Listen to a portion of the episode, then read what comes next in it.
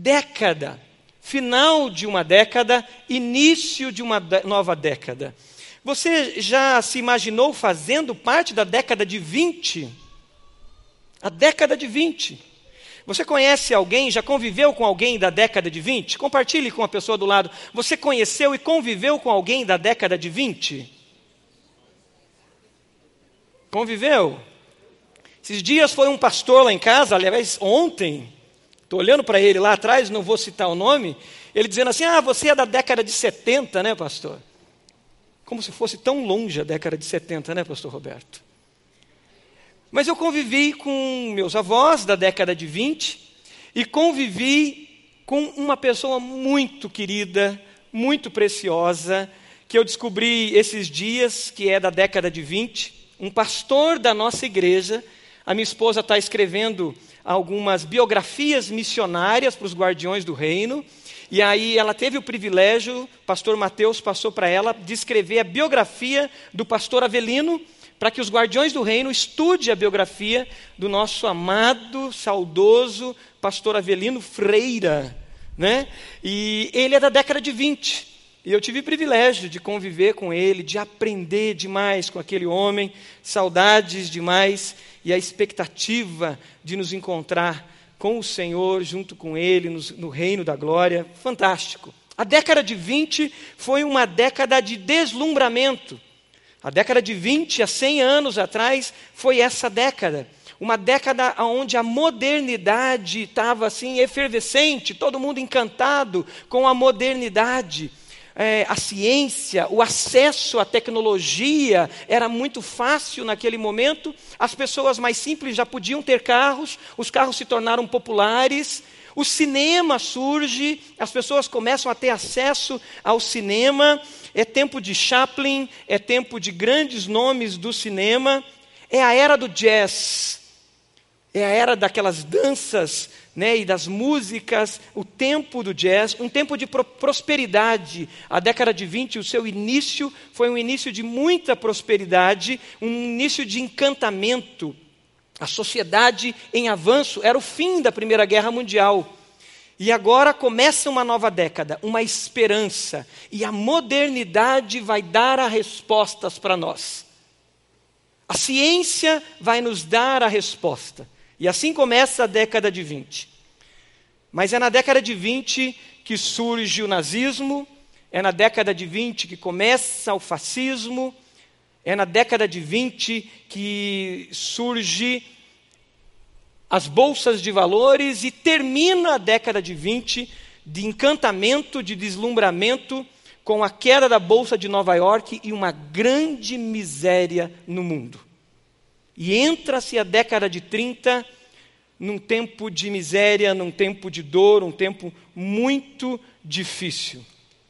Nós seremos membros e participantes da década de 20, mas agora 100 anos depois a década do 2020. Faremos parte dessa década. Você vai ser conhecido como alguém que viveu na década de 20. Se Jesus não voltar antes, já pensou nisso? Nos teus netos? Viu, pastor Mateus? Eles vão dizer para você: ah, você é da década de 20. e nós vamos ser conhecidos como a geração da década de 20. De alguém que viveu na década de 20.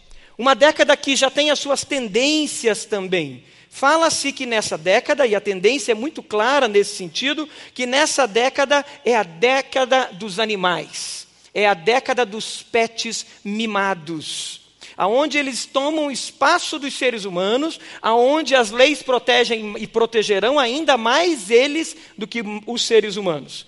A década dos pets mimados. É uma década muito séria, porque fala-se, e a ênfase tem crescido nessa direção, que é a, éfase, a, a década do além-binarismo. O que, que é isso? É a década onde a ideologia de gênero, as multiplicidades de gênero, transexual, bissexual, ultrasexual, metasexual, seja lá o que for, está surgindo e vai surgir uma confusão na identidade das pessoas. Essa é a década que estamos entrando.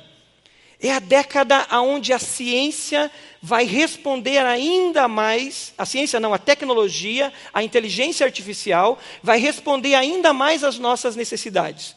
Nós vamos a um médico que vai ser um robô, ainda nessa década, e ele vai fazer o diagnóstico. Ele vai dar o nosso diagnóstico. O tempo dos Jetsons vai acontecer mais rápido. Lembra do desenho? Vai acontecer muito mais rápido. Esse tempo chegou. Ah, os serviços acontecerão ainda mais pelos robôs. Casas inteligentes. A década da longevidade. O ser humano nunca viveu tanto tempo, pelo menos nos últimos centenas de anos. É a década da longevidade. Essa década do conhecimento acelerado, da informação acelerada. Como viver nessa década? Quem aqui já terminou os estudos, está no mercado de trabalho envolvido? Quem aqui já terminou os estudos? Levanta a mão. Alguns, uns 30% já terminaram os estudos, temos uns 70% que ainda não terminou os estudos. Essa expressão terminar os estudos, geralmente a gente usa quando a gente acaba o ensino médio quando a gente acaba aquela pós-graduação, quando acaba aquele mestrado, e a gente entra no mercado de trabalho. Muitas pessoas usam essa expressão. Essa expressão, terminar os estudos, dá a ideia de que a vida é compartimentalizada. Então, eu primeiro estudo, estudo lá meus 10, 15 anos, depois eu trabalho lá meus 40, 45 e agora mais ainda, quem sabe 60 anos, e aí eu me aposento e a vida se torna compartimentalizada. O problema dessa lógica de acabar os estudos é que ela passa uma ideia de que essa fase acabou. E isso não é verdade. Nessa sociedade que nós vivemos, sociedade da informação, não dá para parar. O conhecimento, a informação, a necessidade de aprendizado é constante. Você já imaginou se nós tivéssemos um software de atualização ou de autoatualização? Eu troquei de celular recentemente. Fui para um Pocophone. E ele não é pouco, não, gente. É só o nome. Ele é bem inteligente. Ele me perguntou essa semana se eu queria programar ele para se auto-atualizar. Para que ele fizesse o update constantemente sozinho. Imaginou se nós, seres humanos, tivéssemos essa capacidade? Você aperta um botão e você pode se auto-atualizar. Tipo o Tesla, né? aquele carro super tecnológico. Os caras dormiram um dia, no outro dia, eles chegaram naquele carro e o carro já podia estacionar sozinho, porque ele se auto-atualizou. Ele foi feito um update no software dele, ele se auto-atualizou. Imagine que a gente pudesse isso. Seria muito bom, né? Mas isso não acontece. Nós, seres humanos, se pararmos, nós desatualizamos. Nós regredimos. Talvez lá antes do pecado, antes de existir a queda, antes de existir essa separação do pecado entre nós e Deus, talvez lá acontecesse isso. Não sei. Mas nós não acontece isso. Conosco isso não acontece. Se pararmos, nós retrocedemos. Precisamos constantemente nos atualizar. Como enfrentar então os desafios 2020? Desafios filosóficos, desafios ideológicos, como falamos alguns aqui, a pressão social, a perseguição, principalmente a cristãos, com as suas várias formas, várias facetas, seja a perseguição, como vimos essa semana, do Estado Islâmico decapitando cristãos, essa violência física, ou seja a violência moral sobre nós cristãos que o secularismo traz. Como enfrentar essa nova década se Jesus não voltar nos próximos anos. Os anos 20, eu olhando para 2020 e meditando qual seria a mensagem do Senhor para essa noite, eu olhei para aquele número 2, para aquele outro número 2, não acredito nesse negócio de numerologia, em cabala, nada disso, mas me veio um princípio quando eu olhava para 2020, o princípio 222. E é sobre isso que eu quero falar, é sobre isso que nós vamos hoje meditar, sobre vivermos a próxima década no princípio 222. Você sabe qual é o princípio 222? Você sabe onde ele está na Bíblia? Abra lá. 2 Timóteo 2, 2. Ok? Princípio 2, 2, 2. 2 Timóteo 2, 2.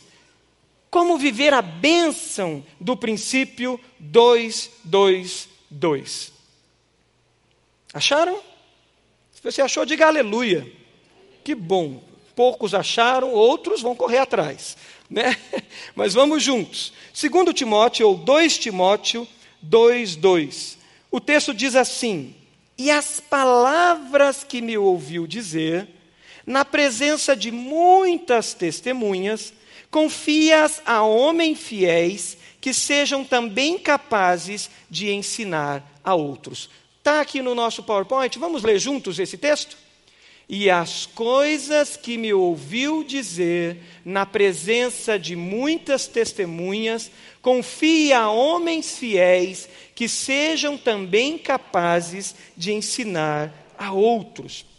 Esse conselho do apóstolo Paulo ao jovem pastor Timóteo traz princípios poderosos Princípios que nós não devemos abandonar, deixar de maneira alguma. E são princípios que nos ajudam a viver os desafios dessa sociedade. Os desafios do próximo ano que vai entrar, que talvez você esteja receoso, com medo.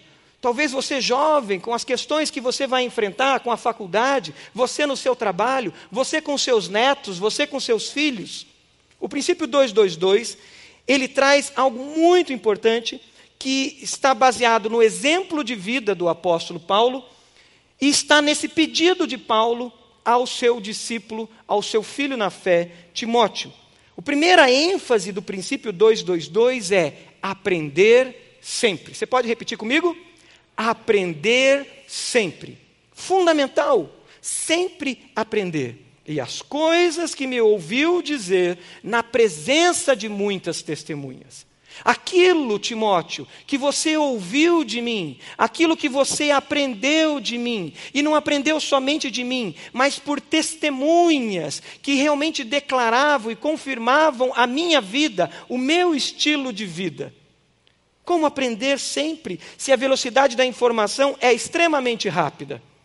É possível alcançar tudo que nos é oferecido? Temos muita informação. A sociedade é a sociedade da informação. Antigamente, se você queria informação, você tinha que fazer uma assinatura de uma revista, assinatura de um jornal, quem sabe de linhas um pouco diferentes para você ter equilíbrio ali no conhecimento. Você precisava de algo, você tinha que correr para uma biblioteca. Lembra? Você frequentou a biblioteca? Tinha carteirinha de biblioteca? Tinha que correr para lá e tinha que comprar livros, você queria aprender a fazer um bolo novo. Você ouviu falar de um prato especial. Tinha que procurar alguém que soubesse sobre aquele prato. Senão você nunca ia fazer.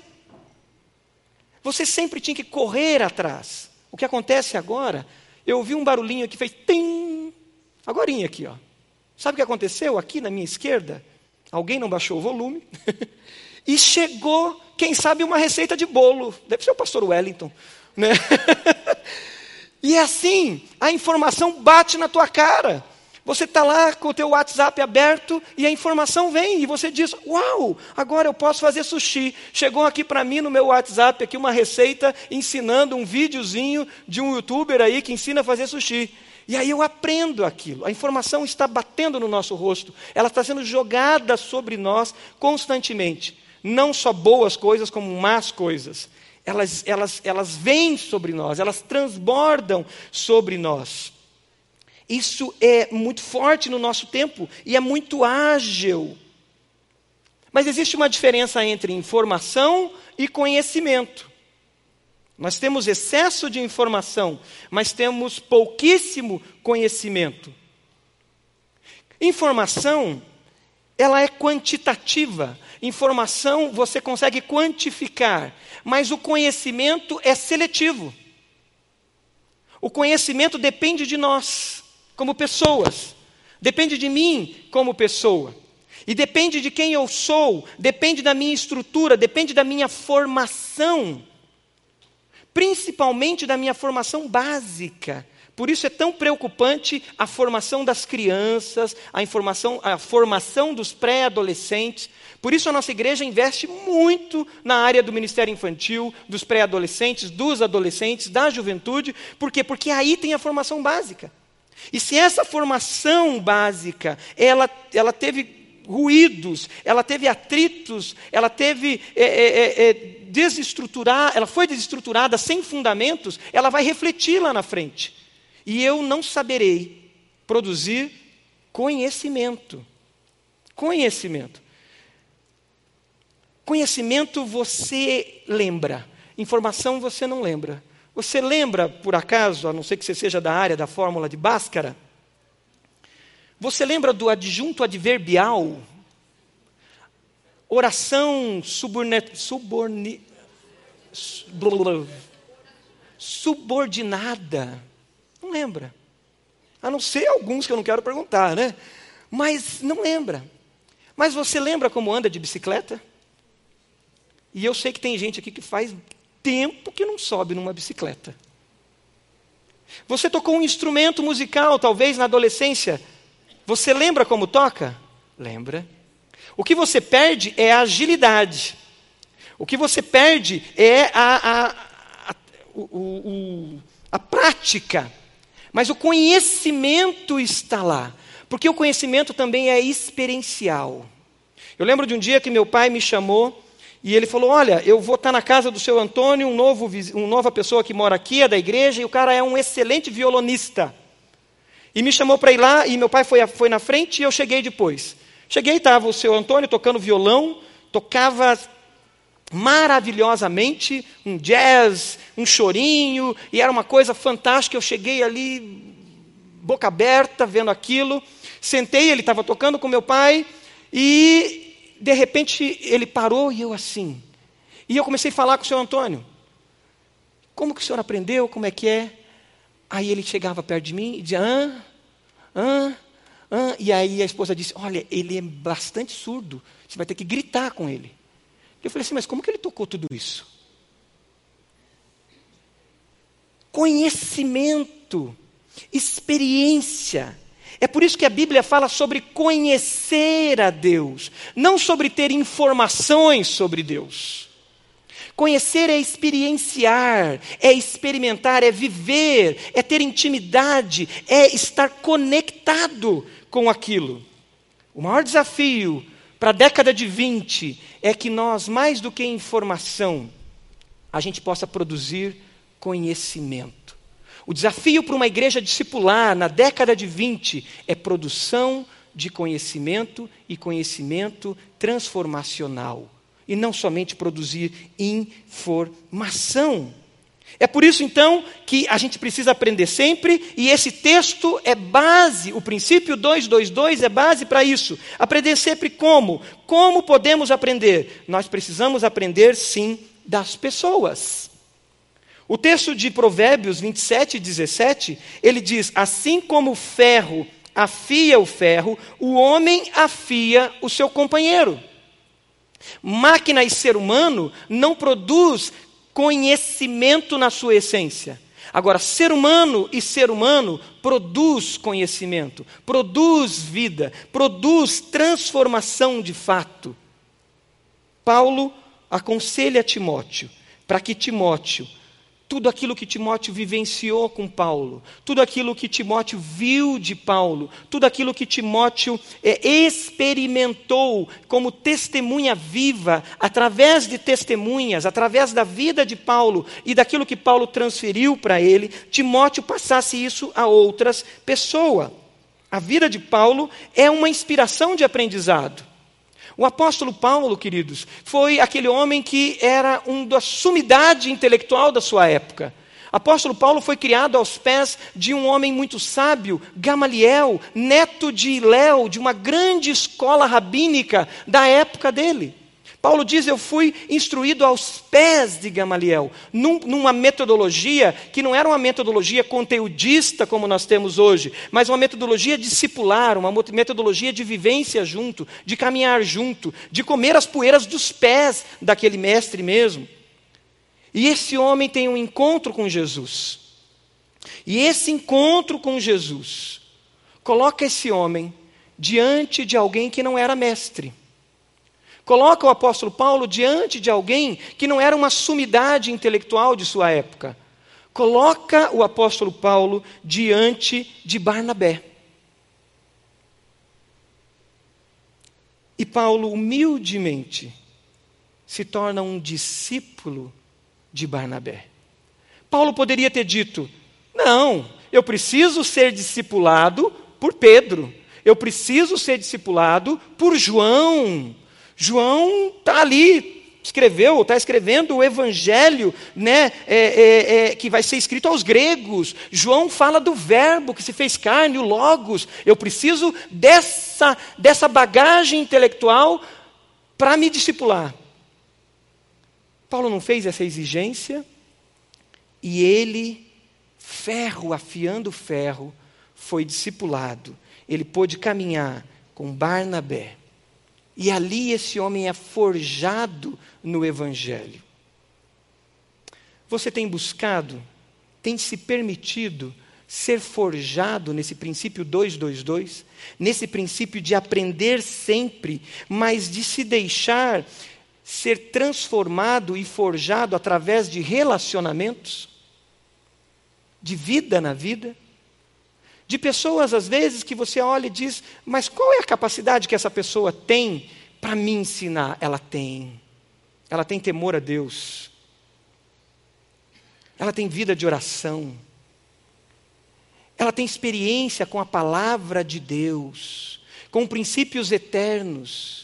E é essa pessoa que talvez não tenha as faculdades que você tem, ou os diplomas que você tem, que vai produzir vida na sua vida e vai produzir conhecimento que produz transformação. Se queremos enfrentar a nova década e enfrentar produzindo vida, nós precisamos aprender sempre e aprender com pessoas. O princípio 222 também nos ensina a aprender não somente com pessoas, mas aprender baseado em um fundamento. A nossa sociedade a cada dia se torna mais relativista. E se nós não tivermos um fundamento, nós vamos nos perder nesse mar e navegaremos sem rumo e com certeza naufragaremos. E o apóstolo nos ensina o exemplo do apóstolo na vida de Timóteo nos ensina, se você abrir a sua Bíblia em 2 Timóteo, capítulo 4, versículo 13, 2 Timóteo, capítulo 4, versículo 13, você vai encontrar o apóstolo dizendo para Timóteo: Quando você vier ao meu encontro, Timóteo, traga a minha capa que deixei na casa de Carpo, em Troade, e traz também os meus rolos, os meus livros, especialmente os pergaminhos. O apóstolo fala da palavra de Deus, os rolos da palavra de Deus, os livros que ele carregava com ele, e fala dos pergaminhos que eram raros. Os mestres tinham esses pergaminhos, poucas pessoas na sociedade tinham, e ali estava a palavra de Deus, a Bíblia daquele tempo. O apóstolo nos mostra claramente, depois, dentro do, do, do, do livro, desse, dessa carta a Timóteo, a gente vai encontrar ele falando sobre as escrituras sagradas, que são que elas nos capacitam, nos torna apto para toda boa obra. Toda escritura inspirada por Deus. E aí nós precisamos disso se queremos realmente enfrentar a próxima década e viver a bênção desse princípio 222. Precisamos de fundamentos claros. O excesso de informação tem trazido para nós muitos evangelhos falsos. Quando nós lemos o Novo Testamento e nós encontramos ali que nos últimos dias surgiriam falsos profetas, e isso é muito comum no Novo Testamento, avisando a gente do perigo dos últimos dias, eles começaram a viver isso nos últimos dias, os falsos profetas começaram a surgir, mas os falsos profetas antes não entravam dentro da sua casa. Hoje os falsos, falsos profetas moram conosco. E a gente, ao zapear, a gente, ao navegar, a gente se alimenta de muitos falsos profetas. Por isso que é muito importante a gente entrar 2020 na escola bíblica, alinhando a palavra de Deus, a tua leitura da palavra de Deus, com aquilo que a sua comunidade de fé crê, com aquilo que a Bíblia Sagrada prega e não com os evangelhos que são criados por tantos mestres, falsos mestres, que surgem dia após dia. O evangelho da autoajuda, o evangelho do sucesso, o evangelho do triunfalismo, de que eu posso tudo, eu suporto tudo, eu sou mais e mais e mais que vencedor. Nós precisamos estar preparados, aprendendo sempre com pessoas que estão fundamentadas na palavra de Deus, aprendendo sempre da palavra de Deus. Por isso a gente está falando tanto do clube da Bíblia. Para que você vá para a fonte, vá para a palavra de Deus Vá para a escola bíblica, vá fazer um CFI, e quando as pessoas falarem, quando você ver um falso mestre dentro da sua casa, ali no, no YouTube, ali no Facebook, ali no Instagram, e ele dizendo algo, você vai dizer, mas isso não bate bem com o evangelho que eu aprendi, isso não bate bem com a palavra de Deus. No princípio 222, a gente aprende com pessoas, a gente aprende com a Bíblia Sagrada como fundamento, e a gente aprende com os processos. Aprender sempre. E os processos são fundamentais. Os processos e aprender com os processos não bate com o evangelho triunfalista. O evangelho triunfalista diz que você não vai ter dor. O evangelho triunfalista diz que você vai orar e vai declarar e tudo vai se resolver. O evangelho do coach, ele diz que você tem força, você tem poder, você é capaz, você só precisa acertar o teu foco, alinhar a, a, as suas habilidades e as suas competências. Mas o Evangelho de Jesus diz o que o apóstolo Paulo diz no versículo 3 do princípio 2, 2, 2. O versículo 3 diz assim: Timóteo, suporte comigo os sofrimentos. Suporte comigo os sofrimentos, como um bom soldado de Cristo Jesus. A nossa sociedade 2020, da nossa década de 20, é a sociedade ainda mais do instantâneo. E o instantâneo tem matado o puro evangelho. Porque muitos dos nossos líderes eles não leem mais a Bíblia. Eles não gastam tempo com a palavra de Deus, com bons livros, com boa literatura. É Ctrl C, Ctrl V. E a gente não busca mais profundidade. A gente não busca mais a essência. E nisso a gente está bebendo água suja. E se alimentando de água suja, de alimento contaminado. E aí o fruto do espírito não se desenvolve. E aí uma geração que não aguenta a pressão. É uma geração que não aguenta passar por um momento de sofrimento, porque tudo é instantâneo. Tudo é muito rápido. A resposta é muito rápida. Se eu tenho que fazer um TCC, o TCC agora eu faço em três semanas. Antes eu levava um ano, dois anos. Eu tinha que ler muito. Tudo acontece muito rápido. E o domínio próprio, a longanimidade, a paciência, a perseverança têm ido embora.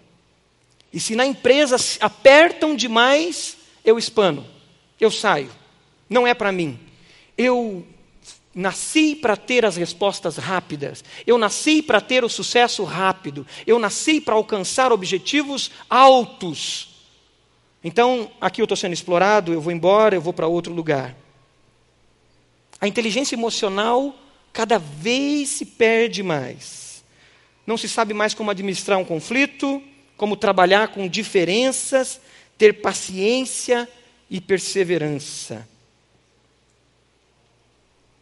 E a gente perde aquilo de mais essencial de um ser humano, aquilo de mais valoroso de um ser humano, que é deixar que o ferro afie o ferro, para que a gente desenvolva à luz da palavra de Deus, um homem segundo a imagem de Cristo.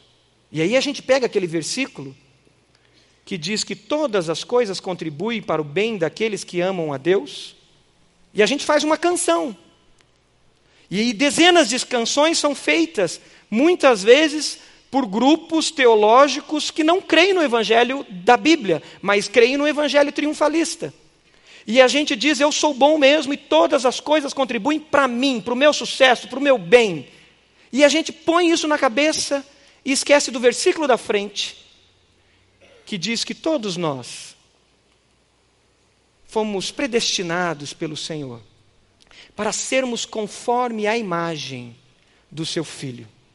E todas as coisas contribuem para o bem, sim, porque quando eu estou passando pelo sofrimento, pela luta, pela dificuldade, eu estou vivendo o processo, estou vivendo o caminho. Porque quando nós entregamos a nossa vida para Jesus, nós entregamos para viver no caminho, nós entregamos para viver na jornada.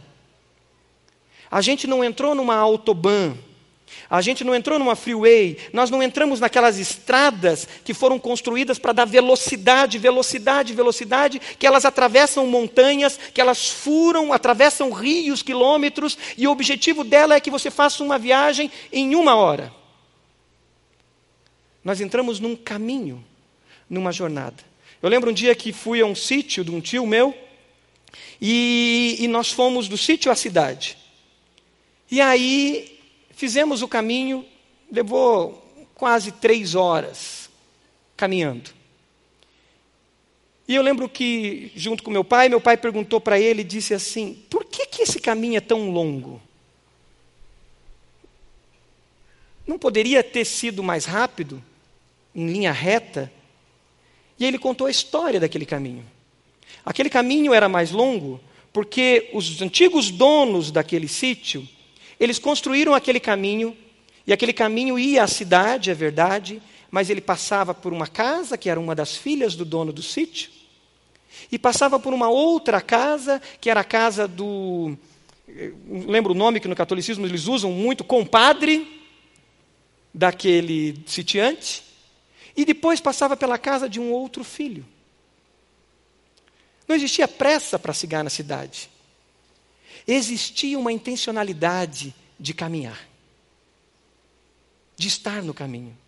E estar no caminho era crescer, porque eu não ia somente à cidade fazer compras, eu ia passar na casa do meu filho, passar na casa do compadre e passar na casa de um outro filho e eu ia à cidade. Jesus é o caminho, porque ele nos coloca numa direção de crescimento.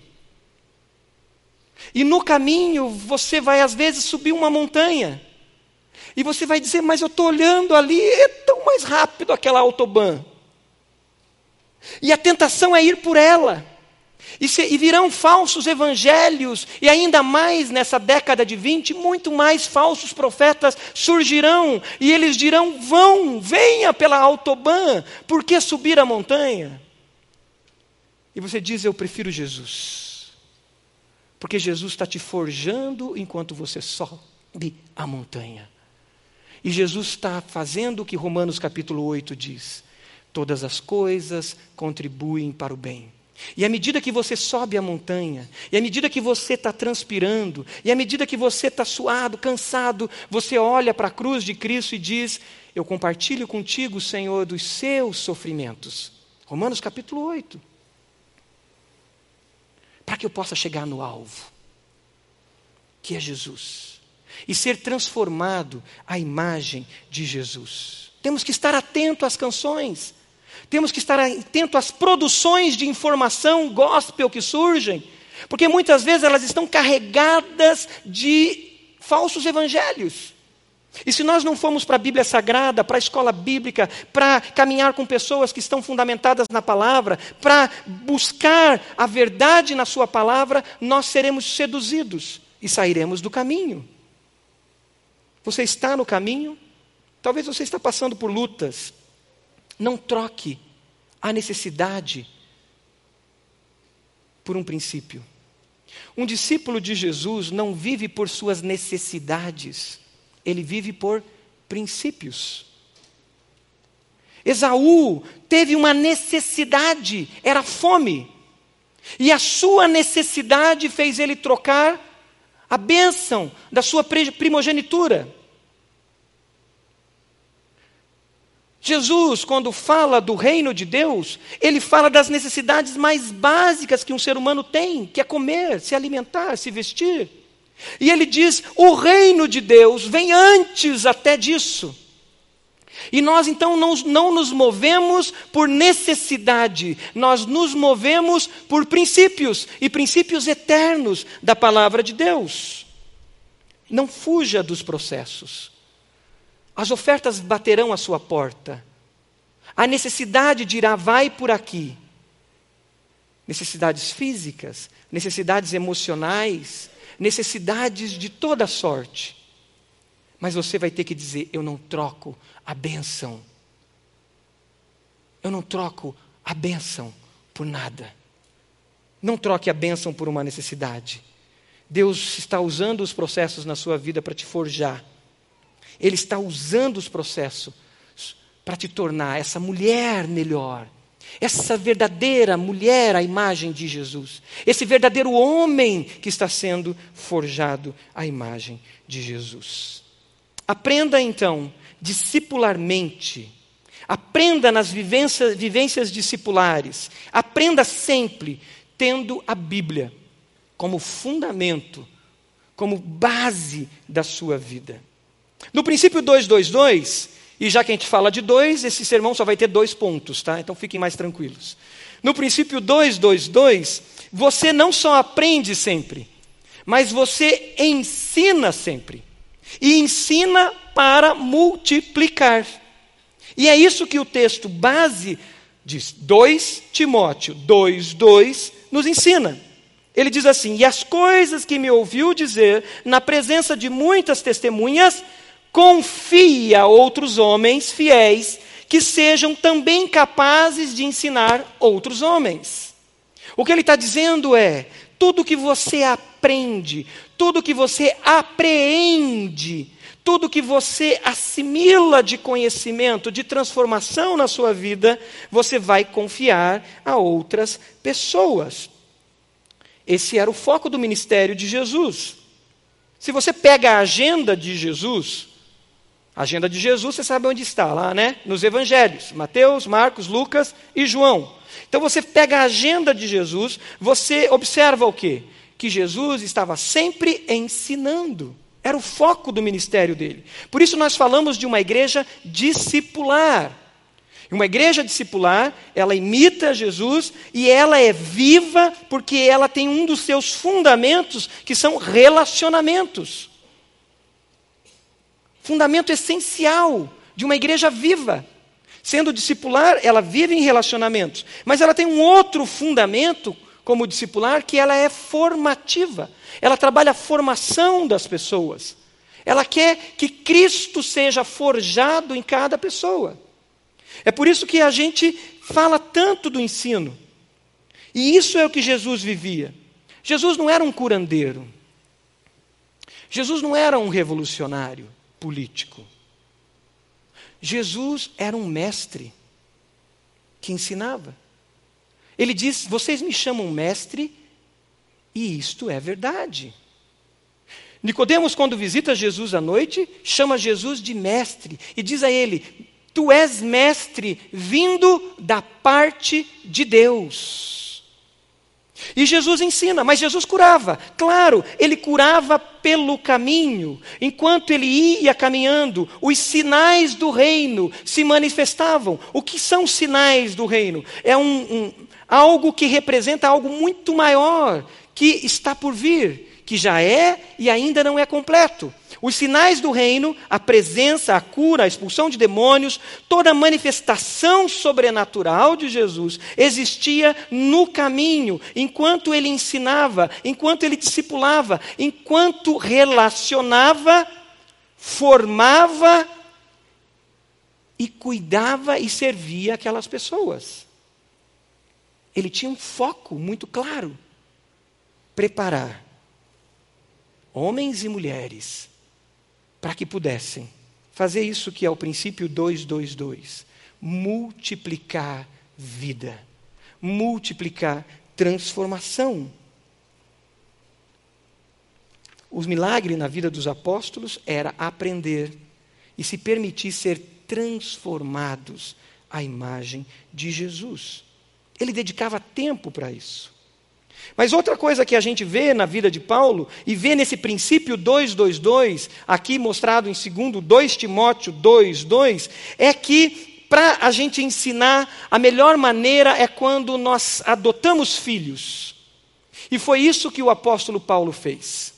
Ele adotou Timóteo, ele adotou Tito, ele adotou pessoas para caminhar perto delas, assim como ele foi adotado.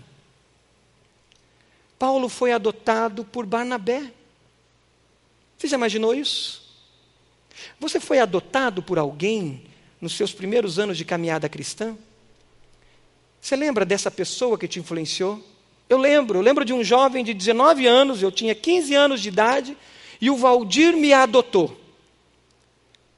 E ele me ensinou a palavra de Deus. E ele brigou comigo algumas vezes. E algumas vezes foi duro. Eu lembro de um dia que a gente foi a um culto nas Assembleias de Deus, tinha uma estante de livros, falava sobre as alianças, e ele perguntou para mim o que eram as alianças, e eu não soube responder. E ele, como você não sabe uma coisa dessa? E me deu um catatal de livros para que eu lesse, mandou ler o Antigo Testamento, mandou ler Hebreus. Eu fui adotado. Paulo vivenciou isso com Timóteo. Se você ler o versículo anterior ao princípio 2, 2, 2, você vai ver no versículo 1, Paulo dizendo: Meu filho Timóteo. Meu filho Timóteo. Portanto, você, meu filho, fortifique-se na graça. Quando nós adotamos pessoas para caminhar com elas, acolhemos para caminhar com elas, nós crescemos. Então, na década de 20, em vez de você adotar um pet e mimá-lo, Adote pessoas. Adote crianças. Eu e minha esposa adotamos uma pré-adolescente. Ela não vai morar conosco lá em casa. Mas nós semanalmente oramos por ela. Nós temos a intencionalidade de estar perto dela quinzenalmente, de ver material para leitura, estamos nos aproximando dela. Nesse final de ano, é, inspirado num testemunho do pastor Roberto, nós adotamos uma família com muitos filhos. Além de um presente, nós queremos abençoar ainda mais. Adote pessoas. Invista na vida de pessoas. O nosso projeto Educa, do nosso Ministério de Compaixão e Justiça da nossa igreja, tem dezenas de crianças que precisam de alguém intercedendo por elas que precisa de alguém que esteja mais perto, chegue perto do pastor Natal, do pastor Silvanir, de toda a equipe do Ministério de Compaixão e Justiça, das células que já adotaram ali o ministério, o projeto Educa, e, e veja como você pode ir além do dar uma oferta. Quem sabe vai ser aquele tempo que você caminharia com o pet, que você não vai caminhar, caminhar com o pet, você vai investir em vidas. E você vai caminhar uma vez por semana com um adolescente aqui no nosso Ministério de Adolescentes, na sexta-feira, e você vai ser discipulador, mentor de um grupo de adolescentes. Ou você, como casal, vai vir no sábado, vai chegar perto do pastor Rômulo e vai dizer: Pastor Rômulo, eu quero estar aqui como casal e eu estou me dispondo aqui para os namorados, para os casais, junto com o pastor Tiago, lá com os jovens casais, ou nos pré-adolescentes com o pastor Mateus, e você vai dizer: Eu quero discipular essas, esses pré-adolescentes, esses adolescentes, esses jovens, eu quero estar perto das crianças no ministério infantil, eu quero adotar vidas, assim como Barnabé fez com Paulo. E você vai olhar depois e vai ver: Senhor, eu lembro de adolescentes que caminhei junto, e hoje eu vejo eles e eu digo, glória a Deus. Crianças que estive perto, assim como Barnabé devia olhar para Paulo e dizer: Obrigado, Senhor, porque eu fui canal de bênção na vida do grande apóstolo Paulo. Não era fácil o homem, mas hoje é o grande apóstolo Paulo, o ferro afiando o ferro. Pais espirituais, pais na fé. Ensine sempre igual Jesus, ensine sempre adotando filhos espirituais e ensine sempre oferecendo seus dons e talentos para multiplicação. Porque o que o apóstolo Paulo aqui, o apóstolo Paulo fala nesse princípio 222, tem um princípio da multiplicação. Você vai ensinar a pessoas e você vai ensinar de uma maneira que ela ensine outras pessoas. Você vai ensinar apontando um caminho aonde ela vai replicar e multiplicar esse ensino. Porque ele não é nosso. Nós somos canais de bênção na vida de outras pessoas. Quais são os seus dons que você vai oferecer ao Senhor em 2020? Quais são suas habilidades? O que você sabe fazer? Quem você vai ensinar? Talvez você vai ensinar uma pessoa mais idosa a mexer no computador. Talvez você vai ensinar uma criança a ler. Ajudar uma criança na leitura. Talvez você vai ensinar a palavra de Deus caminhando mais de perto. O que você vai ensinar usando seus dons, suas habilidades, suas experiências? Eu lembro de conhecer o pastor Afonso em Moçambique, ele evangelista, e de repente ele vê a necessidade de Moçambique e ele descobre que aquele povo plantava mandioca, mas não sabia usar os recursos da mandioca. O pastor Afonso tinha sido agricultor e ele, como um bom brasileiro, sabia muito sobre né, multiplicar a bênção que é uma mandioca. Fazer farinha, fazer aqueles bolos, fazer um monte de coisa. E ele começa a ensinar. E até hoje, várias regiões de Moçambique conhecem muito da nossa cultura brasileira, de todos os subprodutos que nós podemos ter da mandioca, porque o pastor Afonso resolveu ensinar algo que ele tinha aprendido na sua juventude. Multiplicar conhecimento. Quem sabe você vai mexer na sua profissão e vai diminuir um pouco a sua carga horária para abençoar vidas. Quem sabe você vai objetivamente assumir o teu chamado e vai chegar aos pastores, a nosso ministério de missões e vai dizer: Eu quero viver como biocupacional, eu quero ir para o campo servir, eu quero ir para uma igreja servir, e eu quero dedicar da minha vida para abençoar outras vidas. Eu quero gerar vida. No princípio 222, você aprende sempre, fundamentado na palavra de Deus, e você ensina sempre, multiplicando vidas. Você tem aprendido? Você recebeu esse cartão que nós vamos usar no dia 31 mais especificamente. Mas agora é hora de você começar já a usar. Num lado desse cartão tem motivos de gratidão. E do outro lado tem alvos. Eu quero já te desafiar a viver o princípio 222, que é a palavra que nós temos hoje, a colocar aqui como alvo o que você vai dedicar para ensinar outras pessoas. O que você vai passar para outras vidas? Daquilo que Deus já te deu. Talvez na área emocional. Coisas que você já desenvolveu, que você viu que você conseguiu vencer. Você conseguiu perdoar. Na vida familiar, na vida devocional. Coisas que você acha tão simples, como na arte da culinária. O que você sabe fazer? Que você pode chegar aos ministérios da igreja e dizer: Eu sei fazer isso. Como eu posso aplicar isso na vida de outras pessoas? Procure os pastores. Procure compaixão e justiça. Agora, o que, que você vai aprender em 2020? Aquele curso que está engavetado há tempo e que você está temeroso? É tempo de dar um passo de fé? Aquele mestrado que você está enrolando? aquela pós-graduação, vir para a escola bíblica de vez que você está empurrando com a barriga e você não vem para a escola bíblica, fazer o CFI, terminar o CFI, fazer parte do clube da Bíblia. O que você vai aprender? Quais são as ações adotivas que você vai tomar? Anote, anote aí. Você pode fechar seus olhos, depois que você anotar, para a gente orar. Princípio 222 é um princípio de bênção, de multiplicação. Enquanto você está anotando, ou você que já anotou está orando, a bênção da multiplicação, ela só acontece quando a principal semente da multiplicação está em nós, que é Jesus. E talvez você ainda não recebeu Jesus na sua vida, para que o teu coração se torne esse coração fértil, que apreende, que se permite ser transformado, que se permite crescer à imagem de Jesus.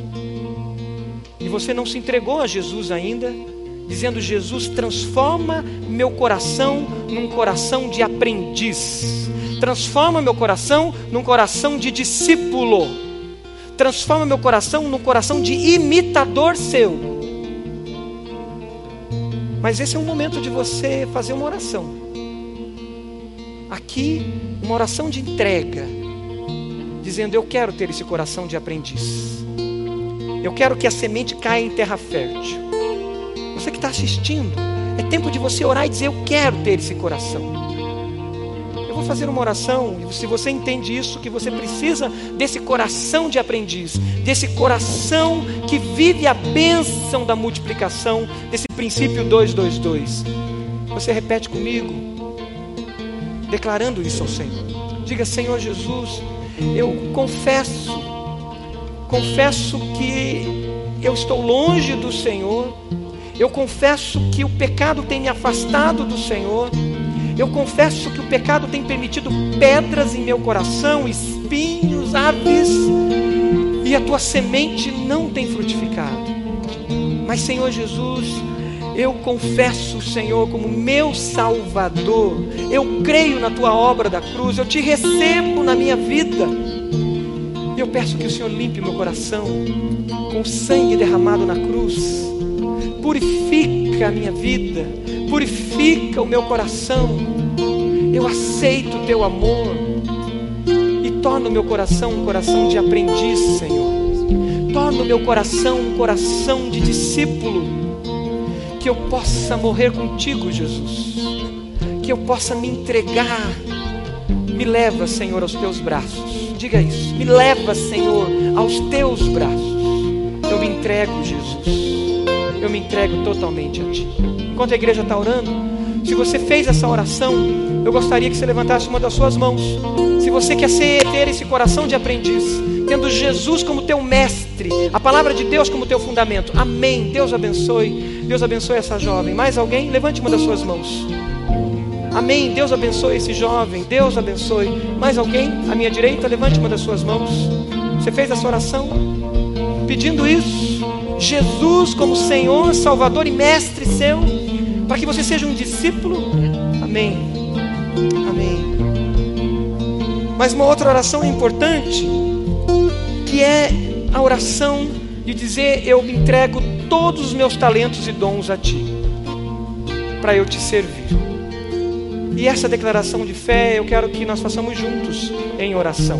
Façamos juntos num ato de fé, dizendo: Eu me disponho em 2020 viver de fato essa bênção de multiplicar vida em outras vidas. E eu quero te convidar a ficar de pé. E enquanto a gente canta essa canção, você de pé, enquanto a gente canta essa canção, eu te convido a vir aqui à frente, como um ato de fé, entregando os seus dons, os seus talentos ao Senhor e dizendo: 2020, eu não vou ficar de braços cruzados. 2020 eu vou abrir as minhas mãos, eu vou abrir a minha vida para multiplicar vida em outras vidas. Eu vou viver a bênção do princípio 222, a bênção de aprender e a bênção de ensinar. E eu quero orar por você, queremos orar juntos. E você que aceitou Jesus, venha. Venha que eu quero te conhecer e quero orar por você também. Enquanto cantamos essa canção, que é uma oração, você vem à frente para encerrarmos juntos, orando pedindo essa bênção sobre nós, em nome de Jesus. Em teus braços. Amém. Pode vir. Aleluia. Você que entregou a sua vida a Jesus, pode vir. Os meus medos. Talvez você está vivendo lutas, dificuldades de viver os processos. Você realmente diz, Senhor, eu quero crescer, eu quero aprender nesse momento de sofrimento. Venha e vamos orar juntos, pedindo essa bênção sobre você e sobre nós.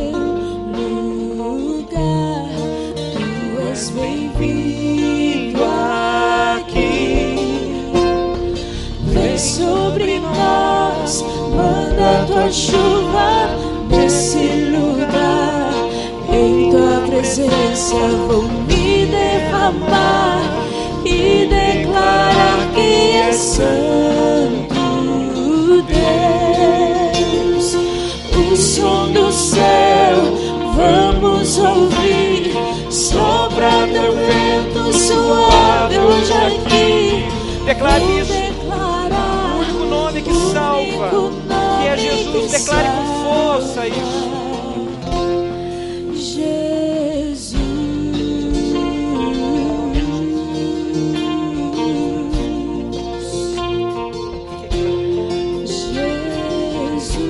Você pode dizer o nome de Jesus, esse nome que é sobre todo nome, força.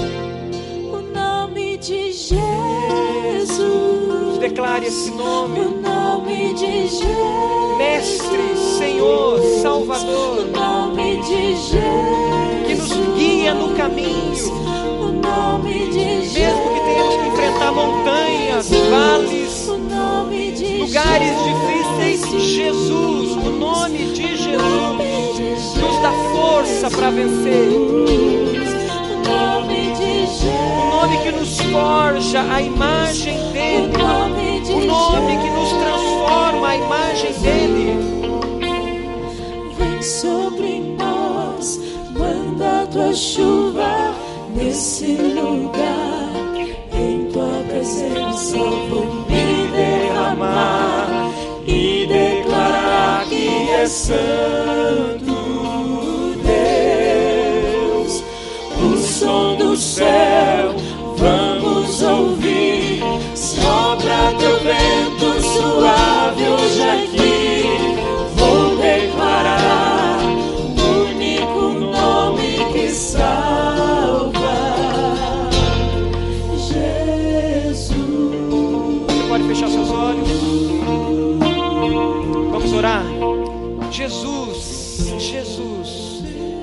Obrigado, Senhor, porque a gente pode pronunciar esse nome não somente com uma informação de um nome de um grande homem, mas nós podemos pronunciar esse nome como o nome do Emanuel, Deus conosco, Jesus, Senhor, Salvador nosso.